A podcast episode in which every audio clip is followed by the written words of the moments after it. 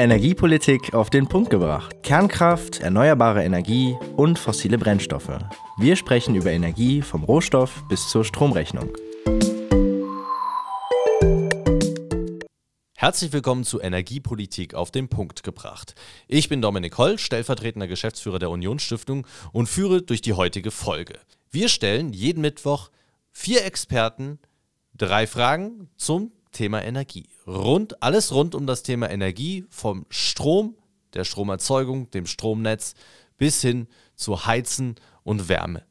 All diese Fragen lassen wir beantworten in unseren Folgen und hier ist unser Experte und die heutige Folge. Folge Nummer 9. Grundlast Teil 2. Ja, hallo, mein Name ist Jens Apelt. Ich bin Geschäftsführer der NCVO Deutschland einem saarländischen Energieversorgungsunternehmen. Seit ja, nunmehr über 25 Jahren beschäftige ich mich mit energiewirtschaftlichen Themen, unter anderem in diversen Führungsfunktionen bei der Industrie, aber auch bei Stadtwerken und großen Regionalversorgern. Darüber hinaus hatte ich sieben Jahre lang einen Lehrauftrag inne im Fach Energiesysteme und Energiemanagement. Wie wird in Deutschland aktuell die Grundlast gesichert? Also aktuell ist es so, dass die Grundlast mit vier unterschiedlichen Kraftwerkstypen gesichert werden kann und gesichert wird. Hierzu zählt zum Beispiel die Kernkraft. Ein Kernkraftwerk ist quasi im Dauerbetrieb, zwölf Monate im Jahr und stellt momentan noch einen ganz wichtigen Pfeiler für die Grundlast dar. Die nächste Kategorie sind Kohlekraftwerke, die momentan eher wegen der ja, vergleichsweise niedrigen Brennstoffkosten als Grundlastkraftwerke eingesetzt werden die werden durchaus auch als Mittellastkraftwerke einsetzbar. Dann die schon angesprochenen Laufwasserkraftwerke, die sind ebenfalls perfekt geeignet, um die Grundlast abzusichern. Diese werden eben durch den permanenten Wasserfluss in dem Fließgewässer angetrieben.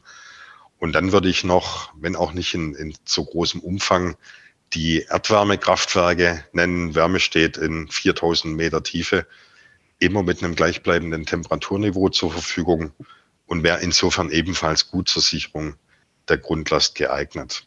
Windkraftanlagen tragen heute ebenfalls zur Grundlastsicherung bei, aber eben nur eingeschränkt, beziehungsweise nur zu den Zeiten, in denen der Wind weht.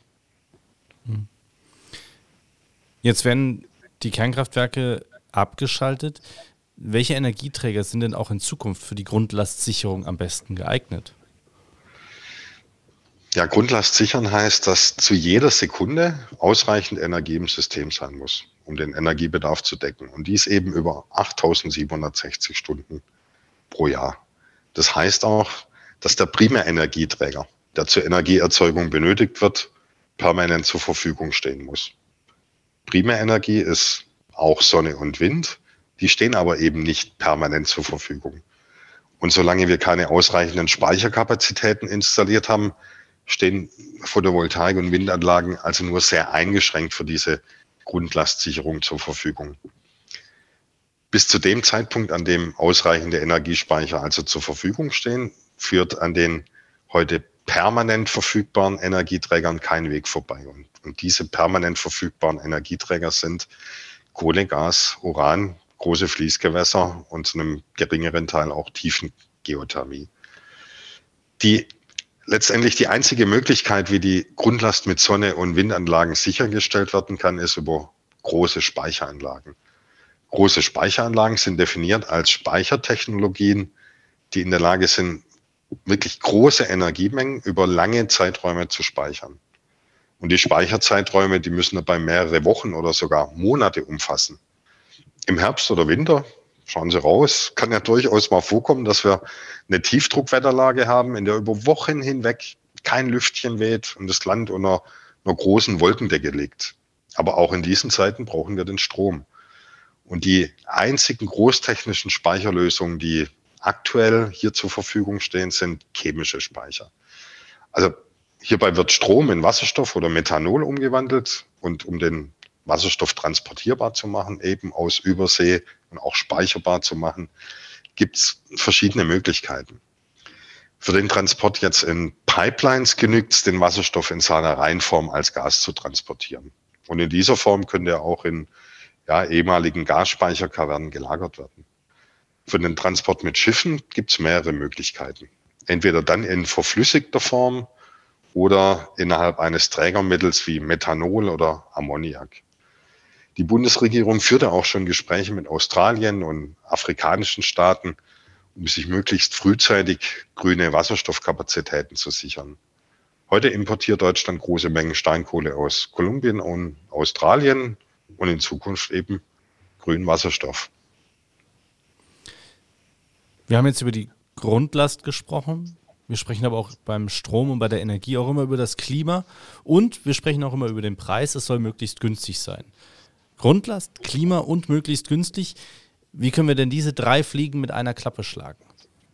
Also wenn wir jetzt von der Prämisse ausgehen, dass wir bis spätestens, ich lege jetzt noch fünf Jahre drauf, bis 2050 ein Energiesystem betreiben, das wirklich zu 100 Prozent aus erneuerbaren Energie besteht, wird Wasserstoff die entscheidende Rolle spielen, um diese, um die Grundlastfähigkeit herzustellen.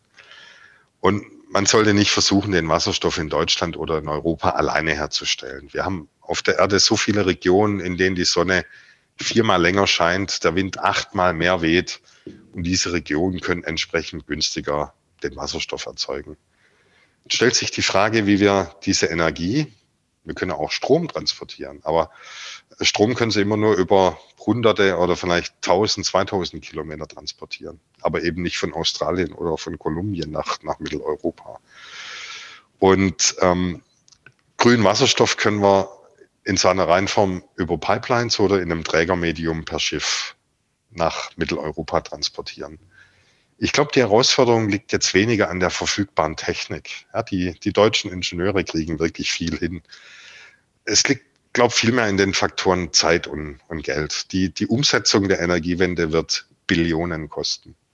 Billionen. Denn neben dem Bau von Wind- und PV-Anlagen müssen sie Schiffe und Pipelines bauen. Sie brauchen die Energiespeicher und die Stromnetze müssen ertüchtigt werden. Darüber hinaus müssen wir ja noch Millionen von Gebäuden energetisch sanieren und der gesamte Verkehr soll umgestellt werden. Der Umbau unserer Energiesysteme ist wirklich eine Jahrhundertaufgabe. Ich würde mal sagen, so in meiner Branche gibt es zwei, zwei Kategorien von, von Kolleginnen und Kollegen. Die einen, bei denen herrscht Goldkrämerstimmung und bei den anderen ja, herrscht ja, ein, ein, großer Berg von Arbeit. Ähm, ich gehöre zur ersteren und ich freue mich auf den Umbau. Das war Energiepolitik auf den Punkt gebracht.